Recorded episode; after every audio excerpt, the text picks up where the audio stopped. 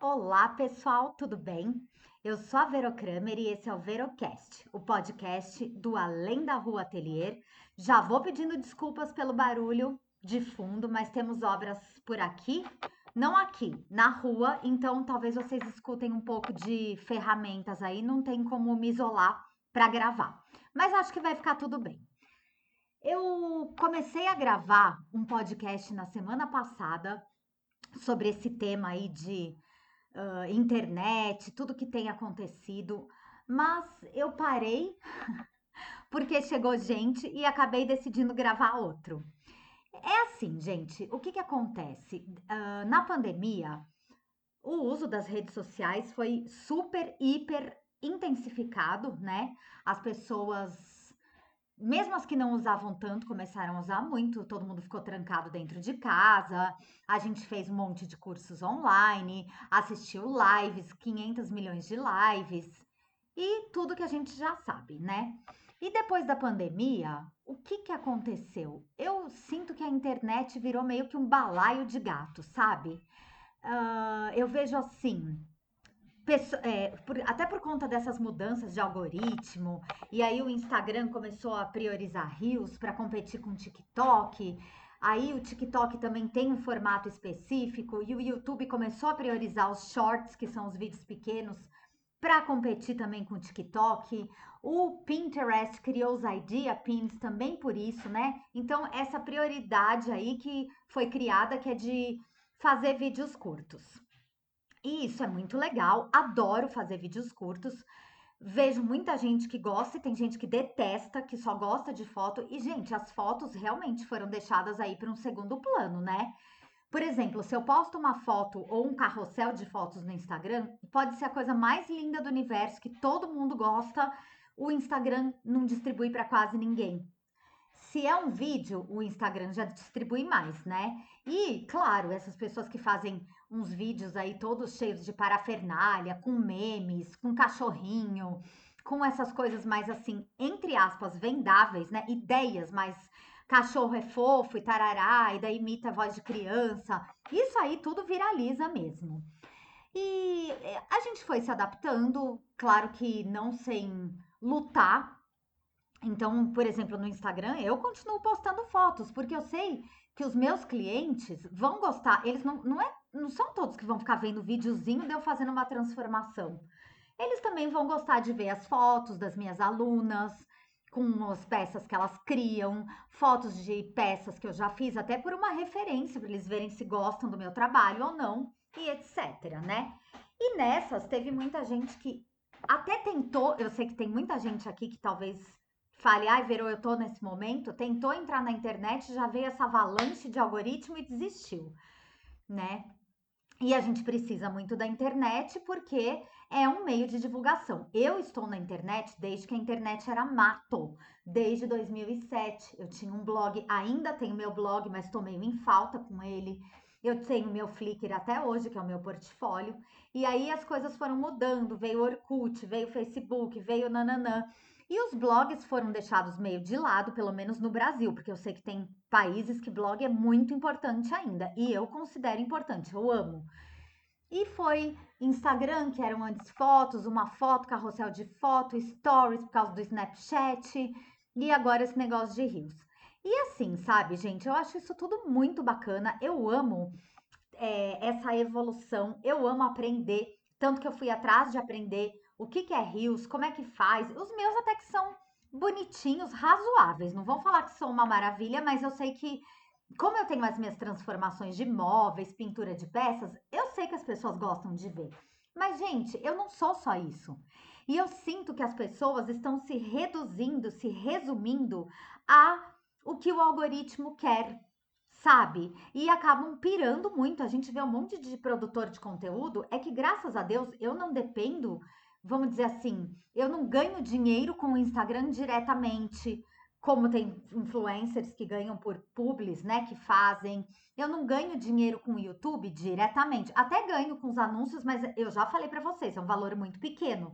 Mas a gente acabou se reduzindo isso até para ser mais distribuído. Então, ai, às vezes eu quero postar a foto de um móvel, eu falo, ai, ninguém vai ver, eu vou, eu priorizo fazer os videozinhos curtos. Eu gravo vários pedacinhos e junto. Eu adoro fazer isso, adoro editar vídeo. Mas, por exemplo, o YouTube.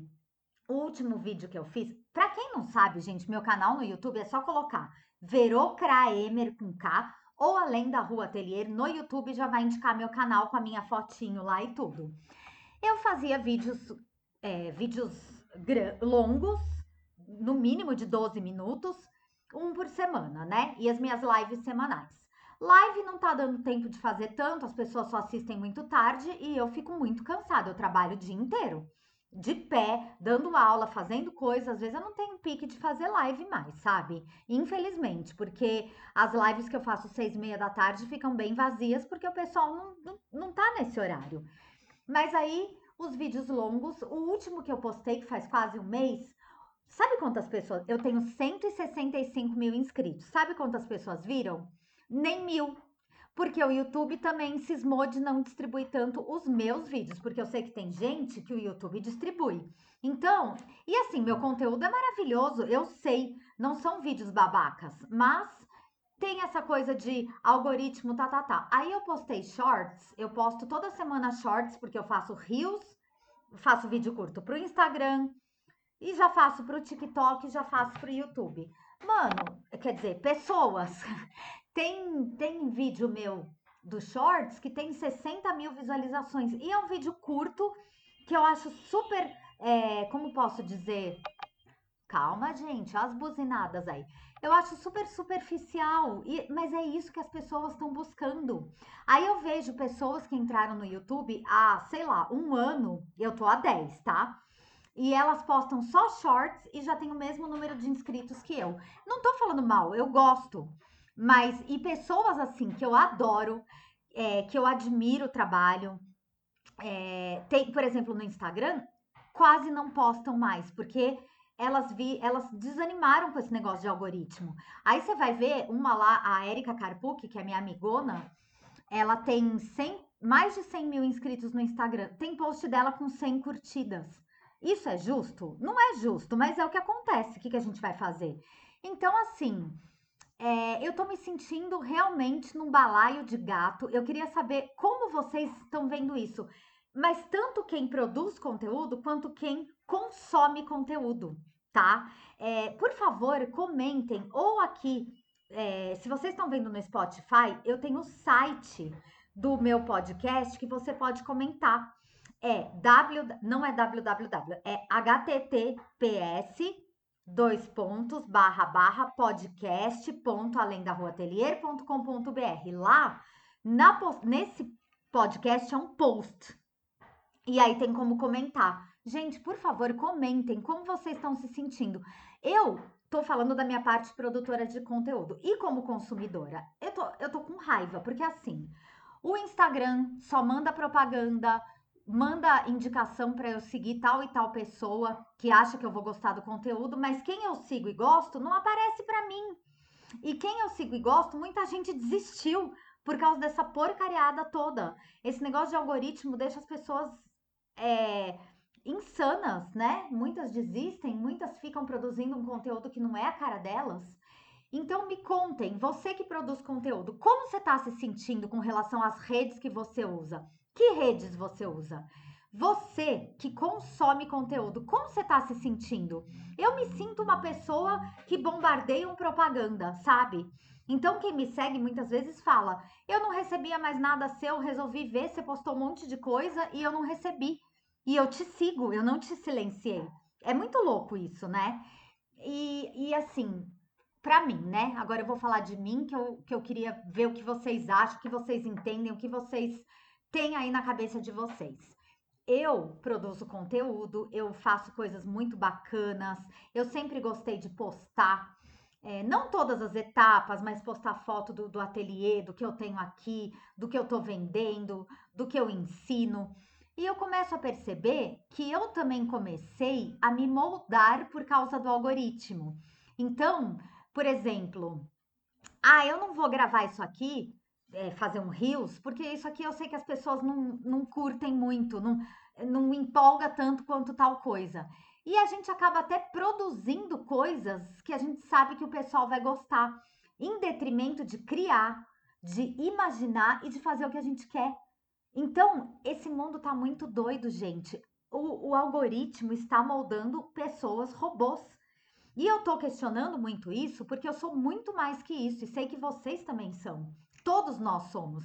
A gente tá deixando essa porcaria de algoritmo moldar a nossa cabeça. Então, assim, ah, é, eu vejo às vezes uns posts de, de pessoas que têm uma empresa de arquitetura ou design de interiores. Aí elas postam um videozinho rapidinho, né, de um minuto, um minuto e meio, mostrando tudo que elas fizeram no cômodo da casa. Só que é tudo coisa que as pessoas gostam, não tem uma inovação. É da cor que todo mundo gosta, cheio de planta, porque agora tá na moda ter planta. Eu não vou falar nada, porque eu sou cheia de planta, mas vocês entenderam? Às vezes é um lugar que a planta vai morrer. Mas como vai ficar bonito no vídeo, eles vão tacar a planta lá. Aí põe um tapete que todo mundo gosta e às vezes colocam produtos que estão patrocinando. Mas isso até que é o de menos, porque se for bom, tudo bem.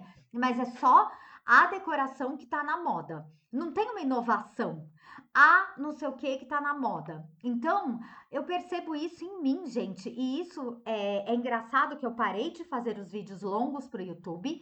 Os rios que eu tô postando são de coisas que eu tô fazendo por encomenda. Então, outro dia eu postei umas etapas de uma mesa de mosaico. Ontem eu postei as etapas da pintura de um armário de uma cliente.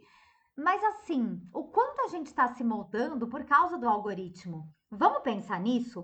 E o quanto o algoritmo e essa porcaria dessas propagandas não estão fazendo você que está consumindo conteúdo querer o que eles querem que você queira, né? Eu acho esse debate muito importante porque, assim, eu não vou sair da internet, eu amo a internet, mas eu questiono o que está acontecendo no momento. Eu sou muito fã de Pink Floyd, tá? É da minha época. E tem uma música que fala assim We don't need no education. We don't need no voice control. É assim, a gente não precisa de educação, a gente precisa de uma voz de controle. É, e daí é todo mundo, todas as pessoas andando e caindo tipo no moedor de carne. mas não é ruim, não aparece a pessoa sendo moída, só você imaginando que tá todo mundo sendo moído e moldado do jeito que a sociedade quer, né? E eu acho que a gente tem que contestar isso, mas a gente também não pode se revoltar e cair fora. Ah, eu não tô com ódio do Instagram, tô com ódio do TikTok, do YouTube, vou sair. Não, porque eu conheço muita gente maravilhosa.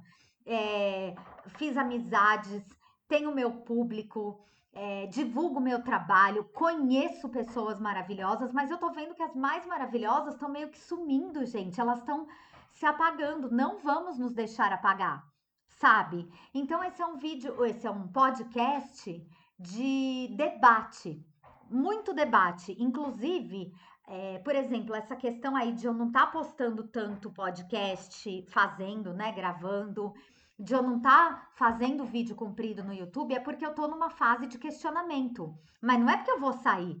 Vocês não vão se ver livre de mim, porque tem muita coisa linda para eu passar para vocês, mas que não vai ser passada por um videozinho de um minuto a um minuto e meio, que é o que o Instagram deixa.